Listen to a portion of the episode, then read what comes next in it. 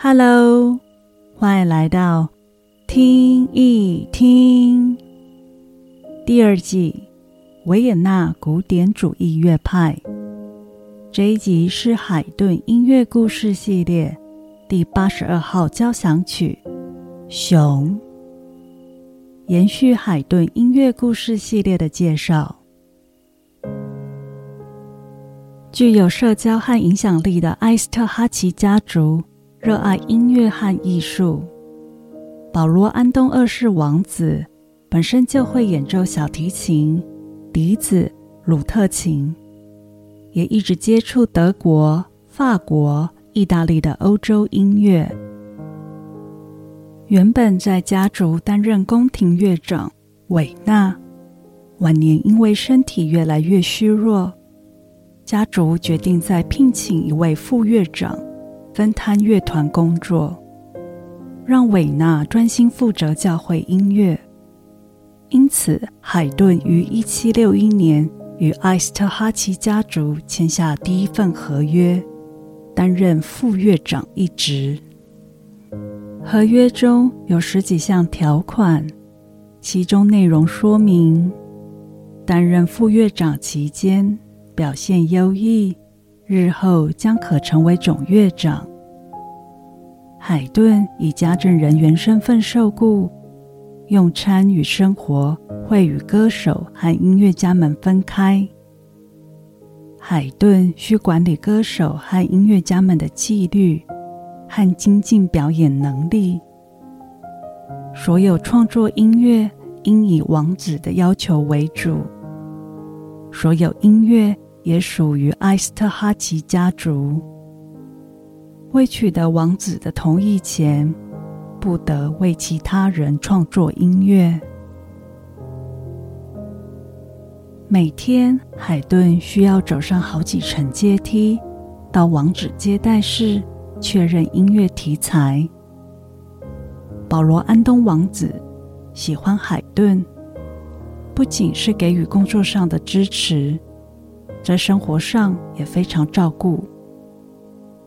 海顿可以得到许多好的食物，例如麦片、谷类和大量的肉。在当时，牛肉、盐或是蜡烛都是不容易获得的物品。还有酒，海顿曾经收到九大桶的酒。这里谈论的是六十公升等于一大桶的分量，而海顿在任职期间，一期有两次额度，一天至少有两公升的配给。保罗·安东王子于一七六二年逝世，接任者为他的亲弟弟。尼克劳斯一世王子，他也很支持音乐发展，给海顿很多主权。海顿渐渐扩大乐团组织，精选更多优秀的音乐家，让埃斯特哈奇乐团成为当时欧洲乐团中的佼佼者。而服务四十多年的宫廷乐长韦纳。于一七六六年逝世。海顿尽心尽力工作的这些年，终于晋升为宫廷乐长了。位于埃森斯塔特宫殿的大宴会厅，以出色的环绕声响闻名。大宴会厅用大理石和斑岩为地板建材，在那个时代。举办节庆活动，用来保护地板的做法就是铺上一层木地板。海顿刚来到这个宫殿，他的工作就是建立一个管弦乐团。王子要铺上木地板的做法成为永久性，就在施工日期都确定了，海顿就跟王子说：“如果我能监督木地板的施作过程。”就可以创作出适合宴会厅的音乐作品。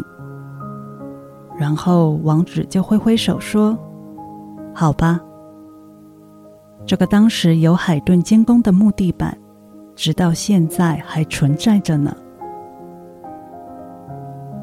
艾斯特哈奇宫殿的庆典活动，绝对是高规格与奢华的呈现，经常连续举办好几天。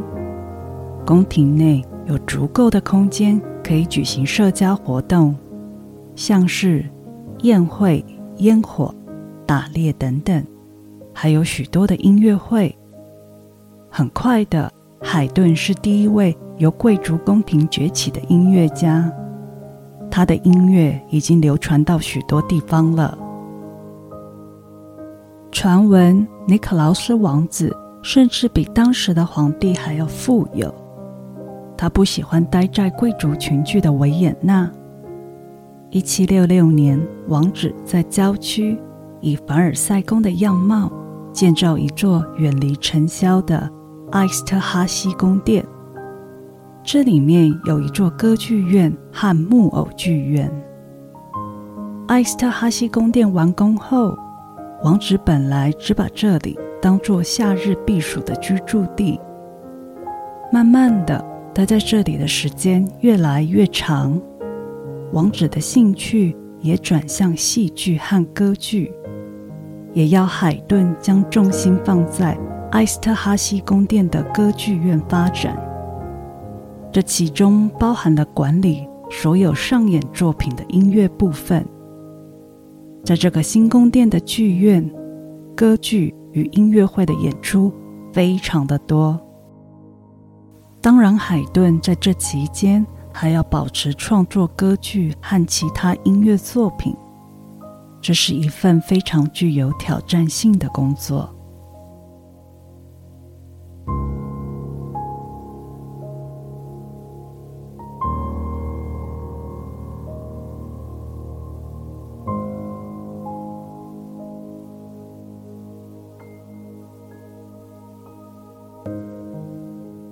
海顿第四十五号告别交响曲。创作的原因与这座富丽堂皇的夏日宫殿很有关系哦。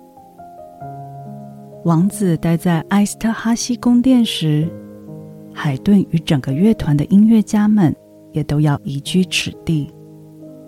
多数音乐家都不愿意待在这座宫殿工作，因为夏天炎热潮湿，成群蚊子的环境又不被允许携带家眷陪伴。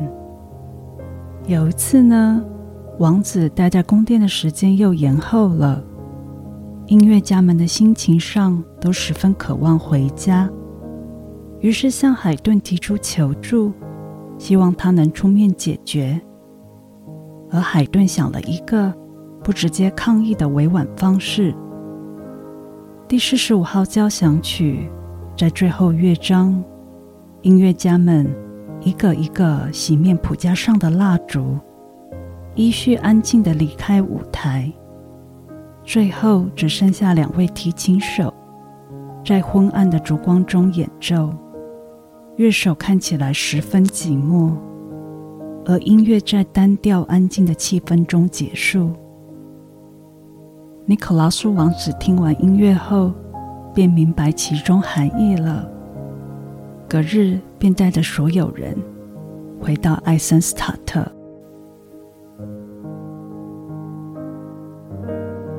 海顿三十五岁后，音乐创作渐渐成熟。因为新宫殿歌剧院的建造，海顿积极投入歌剧领域，大幅提升王子家族和他自己的声誉。自从海顿在埃斯特哈奇家族工作后，他的音乐在欧洲各处广为人知，当时各地都有海顿的音乐作品盗版，没有王子和海顿本人的允许，甚至还印上其他作曲家的名字。写了这么多音乐的海顿，根本没有从这些音乐出版品中获得酬劳。直到一七七九年的新合约有了很大的转变。埃斯特哈奇家族终于同意，只要海顿做好原本的工作内容，他终于可以自由的为任何人、任何机构创作音乐。成为自由创作者的身份之后，法国奥林匹克音乐会社的赞助人多尼伯爵授权委托海顿创作六首交响曲，作品第八十二号到八十七号由奥林匹克音乐乐团演出，乐团编制超过五十位乐手，圣乔治骑士担任指挥。演出当时有许多皇室前往欣赏音乐会，玛丽皇后甚至特别喜欢第八十五号，因此六首巴黎交响曲非常成功，也为海顿的音乐生涯推上巅峰。海顿创作巴黎交响曲得到很高的酬劳，每首交响曲获得二十五个金路易。另加五金路易的法国出版权，二十五个金路易是这个组织付给新创作交响曲的五倍，可见他们看重海顿的才华，提高委托创作的金额。根据一九九四年的文章资料，二十五个金路易相当于六千美金。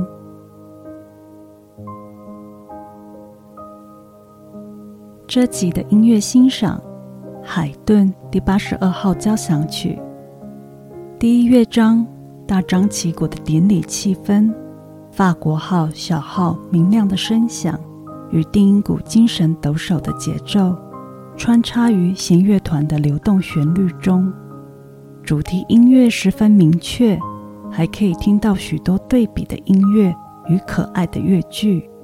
海顿的音乐绝不无趣。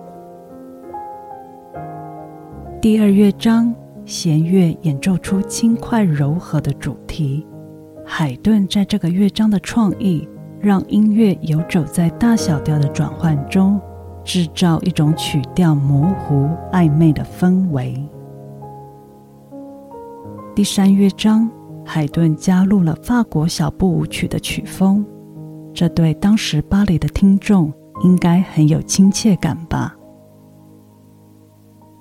第四乐章一开头，低音乐器演奏嗡嗡的持续低鸣声，像是模仿风笛的声音，带出乡村庆典的欢乐气氛。